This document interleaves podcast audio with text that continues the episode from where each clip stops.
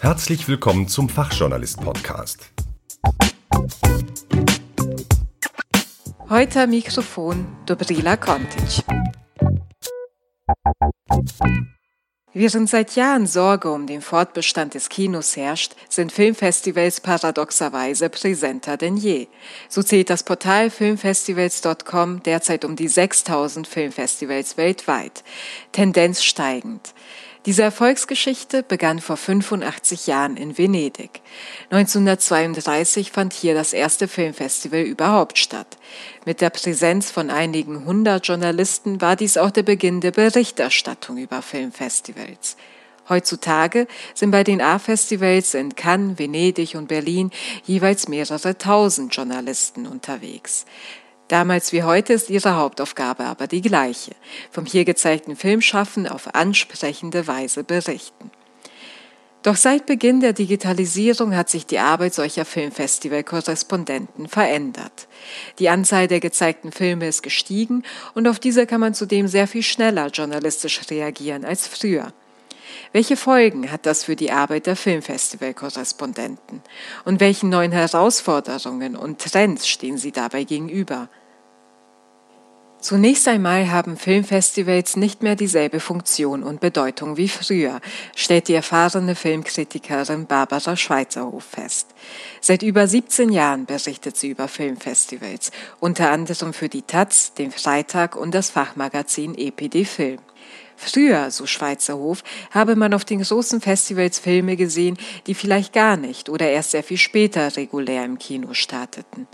Dies hat sich in den letzten Jahren verändert vor allem die Filme aus den Nebenprogrammen von Cannes, die kommen sehr viel schneller ins Kino oder haben sehr viel schneller einen DVD-Start oder man bekommt den über einen der Streaming-Dienste. Also deshalb ist so die Notwendigkeit, auf die Festivals zu fahren, einerseits weniger geworden, andererseits, gerade weil Filme überall sind und weil es diese Masse an unüberblickbaren Filmproduktionen gibt, sind Festivals wichtiger geworden, weil sie eben eine kuratierte wie man jetzt mal so gerne sagt, Sicht ähm, auf das Filmschaffen geben. Doch während die Digitalisierung die Anzahl der Filmproduktionen stetig anwachsen ließ, hatte ein anderer Bereich bekanntlich das Nachsehen. Printmedien. In Tages- und Wochenzeitungen wurde in den letzten Jahren zunehmend an festen Redakteuren gespart. Dies traf insbesondere auch Filmkritiker. Inzwischen werden immer weniger Printjournalisten von ihren Redaktionen auf die internationalen Filmfestivals entsendet, mit Folgen für die Festivalkorrespondenz. Dementsprechend hat sich die Festivalberichterstattung auch so ein bisschen verlagert, eben heraus aus, den, aus dem traditionellen Feuilleton hin in die Blogs und in, ins Internet. Und das macht es einerseits viel leichter auffindbar, was eben gerade auch über kleineren und unbekannteren Filme geschrieben wird und andererseits natürlich auch ein bisschen beliebig. Also es ist heutzutage einfach viel schwerer, sich einen Überblick zu verschaffen über all das, was über ein Festival geschrieben wird. Geschrieben oder auch gesprochen. Die Online-Berichterstattung über Filmfestivals lebt zunehmend vom Multimedialen. So informiert beispielsweise das Online-Magazin kinozeit.de über die großen Filmfestivals nicht nur in Text, sondern auch in Videoformat. Gemeinsam mit ihren Kollegen führt Beatrice Behn, Chefredakteurin von kinozeit.de, alljährlich Vlogs zu den großen internationalen Filmfestivals. In kurzen Videos stellen sie die gesichteten Filme und ihre allgemeinen Eindrücke vom Festival vor. Beatrice Behn schätzt die Abwechslung, die solche Formate dem Publikum bieten. Sie kennt aber auch deren Grenzen. Man kann das nicht so lang gestalten, wie man das eigentlich machen müsste, um in die Tiefe zu gehen. Das heißt, sprich nach fünf Minuten hat keiner mehr Lust darauf, irgendwie da zuzusehen und zuzuhören. Das heißt, auch das sind super kurze Formate, die extrem viel weglassen. Die Entwicklung hin zu kürzeren Berichtsformaten zu Filmfestivals hat natürlich auch Twitter mit beeinflusst. Der Kurznachrichtendienst wird auf Filmfestivals von den meisten Filmkritikern rege genutzt. Für Barbara Schweizerhof ein Gewinn. Weil ich finde, dass Twitter auf Festivals so seine eigentlichen Bestimmung findet, indem man nämlich ganz schnell sozusagen mit einer, mit einer Menge an Leuten sich austauschen kann darüber, wie man jetzt gerade das fand, was man gesehen hat. Auch Beatrice Behn schätzt den Festival Buzz auf Twitter, der manchem Film zu sehr viel Aufmerksamkeit verhilft.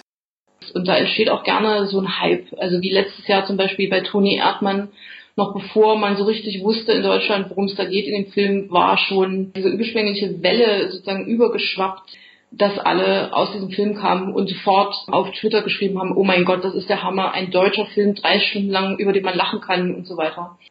Festivalveranstaltern ist diese Entwicklung mitunter ein Dorn im Auge. Übereilt und undurchdacht seien die über Twitter verbreiteten Urteile, kritisierte vor zwei Jahren Thierry Fremont, Direktor des Filmfestivals von Cannes.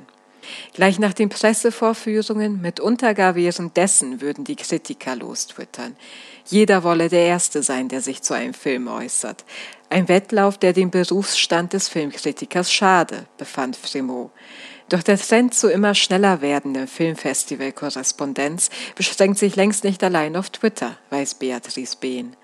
Branchenblätter wie Variety und Hollywood Reporter und so weiter sind inzwischen sogar zum Teil übergegangen bei den großen A-Festivals, ihre Kritiken sofort nach dem Film in einzelnen Absätzen zu veröffentlichen. Also quasi während der Kollege noch schreibt, immer wenn er einen Absatz fertig hat, ist das schon online, damit man noch schneller ist.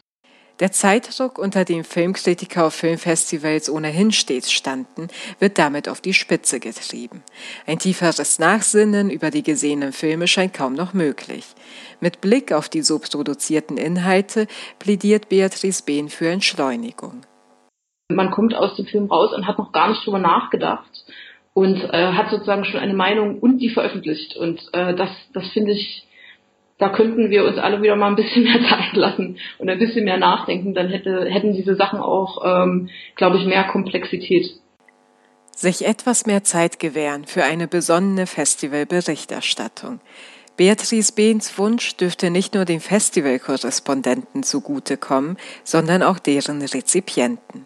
Diese benötigen bei der unüberschaubaren Menge an Filmen und Filmfestivals einerseits orientierende Informationen, wie sie die kürzeren Online-Formate bieten, und andererseits brauchen sie erhellende und fundierte Besprechungen, damit die einzelnen Festivalfilme auch wirklich zu ihnen durchdringen. Wie Festivalberichterstatter diesen konträren Bedürfnissen in den kommenden Jahren gerecht werden, ist die große Frage. Schnelligkeit allein kann nicht die Antwort sein.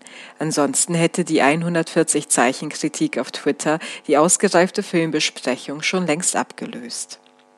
Sie hörten einen Beitrag zum Thema Filmfestival-Korrespondenz von Dobrila Kontic. Vielen Dank für Ihre Aufmerksamkeit.